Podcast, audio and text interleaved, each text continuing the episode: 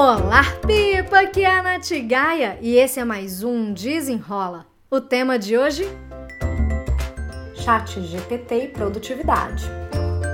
Não se esqueça de seguir esse podcast, me siga também lá no meu Instagram, no e também lá no meu canal do YouTube, youtube.com barra Gaia. Agora vamos lá para o episódio. E vamos começar o episódio de hoje falando desta polêmica dessa ferramenta. O que, que é o chat GPT? Para que que serve? O que, que a gente pode fazer com isso? Como é que isso ajuda ou não a nossa produtividade? Vamos lá. Do básico, do básico, do básico. O chat GPT foi uma ferramenta, uma inteligência artificial que foi lançada em novembro de 2022 e foi desenvolvido para ser como um chatbot. É um, um, um lugar, você tem o um acesso ali pelo site e que você consegue dialogar com a ferramenta, com o chat GPT. Então, assim, olha, já adiantando, o chat GPT ele não está logado na internet. Os dados dele são dados coletados até 2021.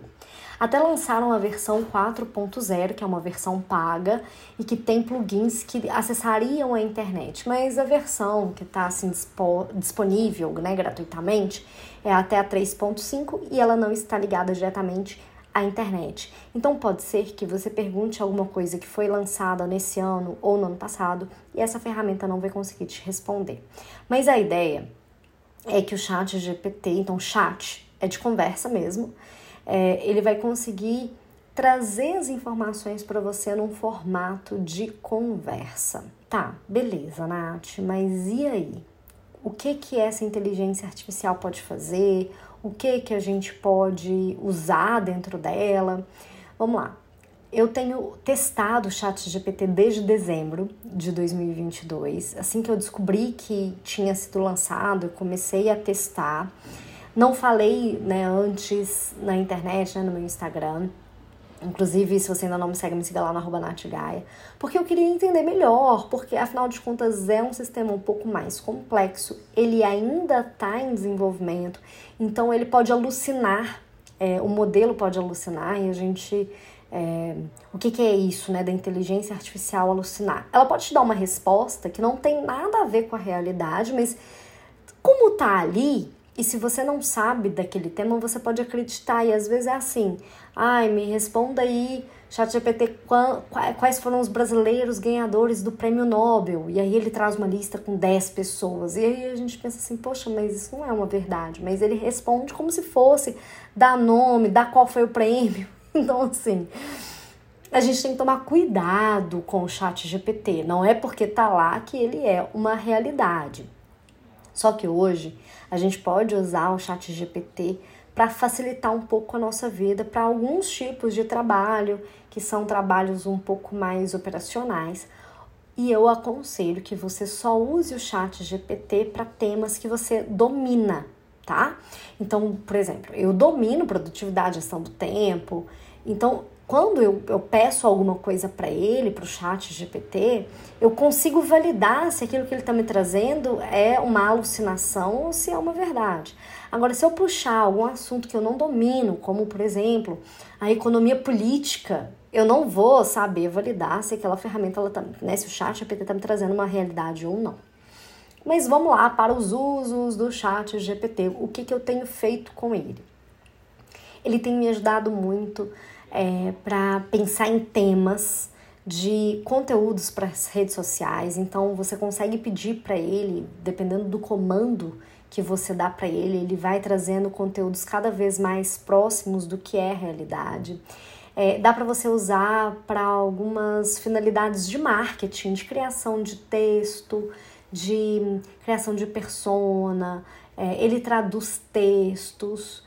Mas assim, olha, eu não tô falando que ele vai substituir alguma profissão ou não, mas eu tô falando das funcionalidades que estão por aí. O que, que eu já testei? É, já testei criação de texto, criação de conteúdo, criação uh, de persona. Uso o chat GPT para trocar ideia mesmo. Então, assim, eu pedi para ele me ajudar a criar um plano de negócios é uma, uma, um assunto que eu domino, né? Então, vamos lá, eu estudo sobre empreendedorismo há muito tempo. É, eu já até cansei de fazer essas contas, mas eu acho que o primeiro curso que eu fiz eu tinha entre 16 e 17 anos. Então já tem assim para lá de 18 anos que eu estudo sobre empreendedorismo. Eu sei fazer plano de negócio, eu já fiz diversos planos de negócio. Eu pedi para ele: "Olha, eu tenho uma empresa de treinamentos corporativos, é, do tema de produtividade, gestão do tempo, enfim, me ajuda a montar um plano de negócios. O que, que teria, o que, que precisaria ter nesse plano para que né, eu alcance as minhas metas, enfim. Então ele vai trazendo os dados. E aí, naquele mesmo chat, você pode pedir para ele trazer mais ideias, porque ele vai aprendendo com ele mesmo. E aí, se você alimenta ele com o seu tipo de linguagem, por exemplo, eu posso subir um texto que eu mesma escrevi e pedir para ele, olha, a partir desse modelo de linguagem, escreva mais textos similares com as temáticas tais. E aí ele vai desenvolvendo isso. Mas com N ressalvas, tá? N ressalvas. Por isso que eu falo que eu aconselho que você use somente para assuntos que você domina. E aí, por que então usar ele se você já domina aquele assunto? Para ganhar tempo. Então, você tem que fazer uma legenda de um, de um post no Instagram de um tema X. Você já domina aquilo, tá? Você pede para ele, olha, cria uma legenda, você é um especialista em tema tal, crie uma legenda para um post do Instagram que tem um objetivo de gerar engajamento, gerar respostas. É, o tema é um post de carrossel que fala o conteúdo X, cria uma legenda de, de tantos caracteres usando hashtags com os temas, né? Tipo das palavras-chave. E aí ele vai trazer aquilo. Você pode pedir, inclusive, para ele trazer várias opções.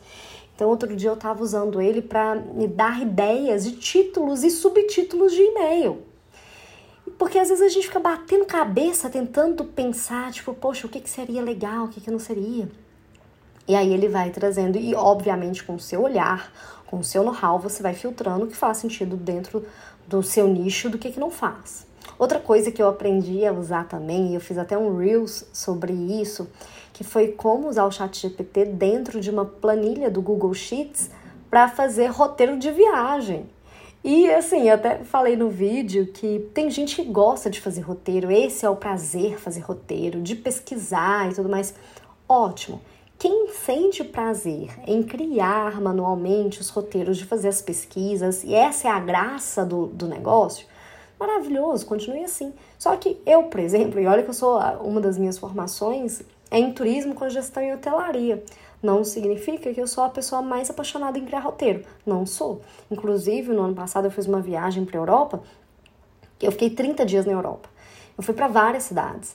E eu chegava na cidade e olhava, ah, tá, o que que tem? Eu jogava no Google, o que que tem para fazer aqui? Porque eu não tinha me preparado minimamente para fazer os passeios. Inclusive, me prejudiquei por isso. Não estou falando disso de uma forma orgulhosa, não. Eu perdi oportunidades por não ter me preparado. Só que se eu tivesse acesso ao chat GPT antes, eu teria feito um roteirinho muito mais interessante, talvez otimizado, sabe? Então, é possível sim usar o chat GPT como uma ferramenta para otimizar alguns processos e aumentar a produtividade. Ele vai servir para tudo e para todos? Não. Mas eu acho legal você testar. Eu acho legal você entender como que ele iria te ajudar. Às vezes é para ter mais ideias. E assim que eu aprendi sobre o chat GPT, a Yasmin estava de férias, né? Yasmin, minha estagiária. E aí, quando ela voltou de férias, eu falei com ela: Yasmin, olha o que, que a gente pode usar para ter ideias de conteúdo. E eu orientei, orientei inclusive como conversar com o chat, porque não é de qualquer jeito. Se você falar com ele de qualquer jeito, você vai ter qualquer tipo de resposta. Então, tem dicas de é, extensões que você pode baixar para poder usar ele de uma forma mais otimizada. É, inclusive, eu vou fazer mais vídeos sobre ele lá no meu Instagram. E assim, se você já usa o chat GPT e tá ouvindo esse podcast, me manda um direct lá no meu Instagram, arroba natgaia, e fala assim, Nath, eu vim pelo podcast, eu uso o chat GPT para fazer tal e tal coisa.